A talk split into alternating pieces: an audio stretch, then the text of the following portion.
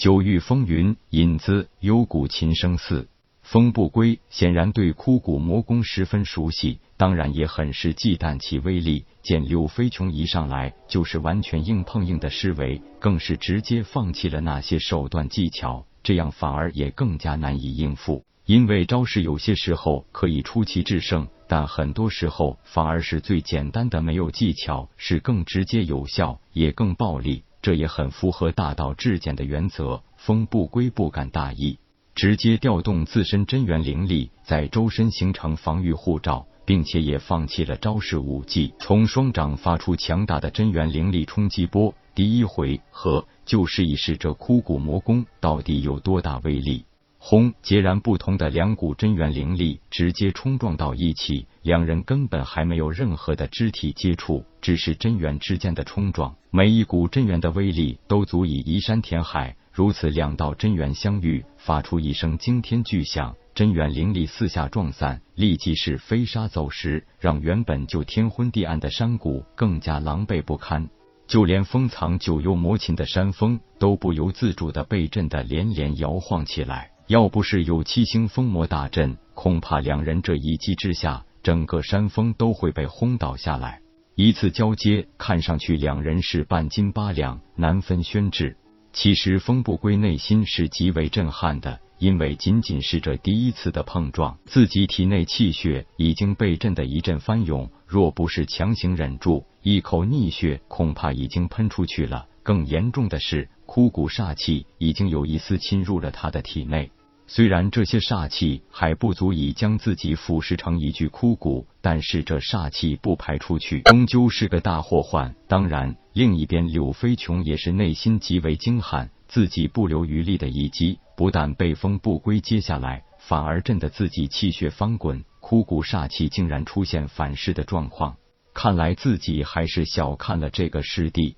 哎，风不归轻叹一声，轻抬左手，食指上有一枚精巧的戒指，看了柳飞琼一眼，说道：“你想要的混元珠就在我的那虚界内。其实并不是我想贪墨此物，而是这混元珠事关重大，其间有很多尚未破解之谜。此番我听了天机子之言，前来寻访机缘，也早知道会有一大劫难，不曾想会是遇到了师兄你。”你的枯骨魔功果然了得，但是只要我有一口气在，就不会将混元珠交给他人。所以只有我死了，你才可以拿到你想要的东西。说完，手指一弹，一股真元之力聚成一个小型法阵，将那枚戒指包裹住，离开了风不归的手指，直接飞向半空，竟然神奇的停留在空中，一动不动了。柳飞琼看得一愣神，当然明白风不归的意思，狠狠的道：“既然师弟誓死守护混元珠，不惜分出一道神识布下锁灵阵，那今天你也就别怪师兄我下手无情了。”所谓锁灵阵，是武道世界一个极为高深莫测的小型阵法，就是分出自己一道神识，锁住自己想要保护的东西。只要自己不死，别人就难以拿到其中之物。如果强行破阵夺取，只消布阵人一个念头，锁灵阵会随着那一缕神识发生自爆，连同其中之物化为飞灰。只要布阵人死了，锁灵阵上那一缕神识只会护阵。而不会选择自爆，得到之人只要慢慢把那一缕神识炼化，其中之物也就自然到手。风不归知道今天自己怕是在劫难逃，所以他如此做也是因为天机子的提醒。至于结果如何，那就看造化了。最后看了一眼半空中的戒指，风不归引动真元之力，再次迎接上柳飞琼的第二轮攻势。柳飞琼心里只有一个念头，那就是杀了风不归，所以已经不再理会超负荷施展枯骨魔功所能造成的反噬后果了。两人都下定决心死战到底。第二次碰撞过后，两人同时喷血，不过算来还是柳飞琼占了上风，风不归已经摇摇欲坠，强忍着自己不倒而已。柳飞琼更是一咬牙，拼尽全力，紧接着发出了第三招。正所谓谋事在人，成事在天。就在柳飞琼第三招发出，风不归已然全无还手之力的情况下，风不归脸色露出一丝遗憾，柳飞琼脸上也终于露出了一丝得意之色。这第三招出手，风不归已经是必死的结局。柳飞琼基本上算是注定赢得最后的胜利了。可是就在这一刹那，空中一道惊雷炸响，天空又是一阵异象突现。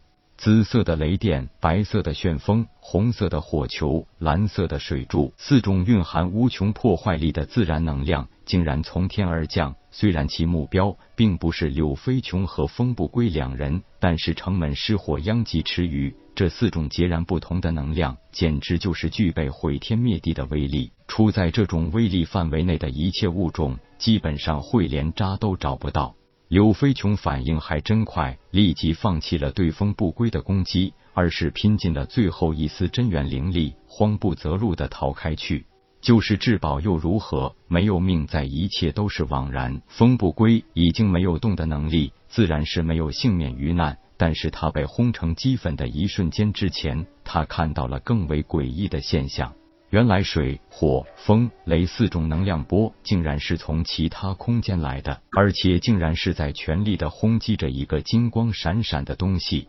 由于那物体外表被一层浓厚的金色雾气状的能量包裹，所以看不清里边到底是什么东西。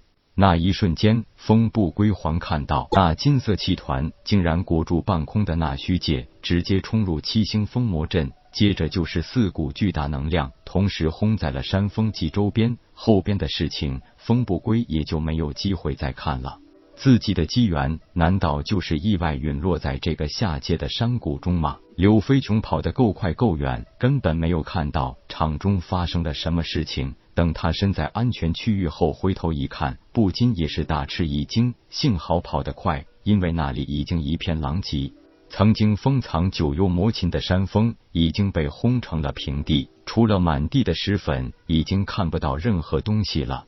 柳飞琼很想回去看看风不归的那虚界是否能在如此巨大的能量下幸免，但是环绕在那里的水火。风雷四种能量流依然久久没有散去，自己现在身受重伤，加上枯骨魔功的反噬，如果不赶紧调理一番，后果很严重。叹口气后，柳飞琼蹒跚而去。翠幽山脉发生的这一场诡异变故，自然没人知晓。当初的江东来等人也只当是那将失联和白衣人大战后的结果。正九幽魔琴是再次没有了踪迹，这件事情从那以后也就慢慢的淡化下去，一直等到了多年以后，这正是人心不足蛇吞象，修仙岂容更狂浪？欲知诸天神魔事，九域风云谁承当？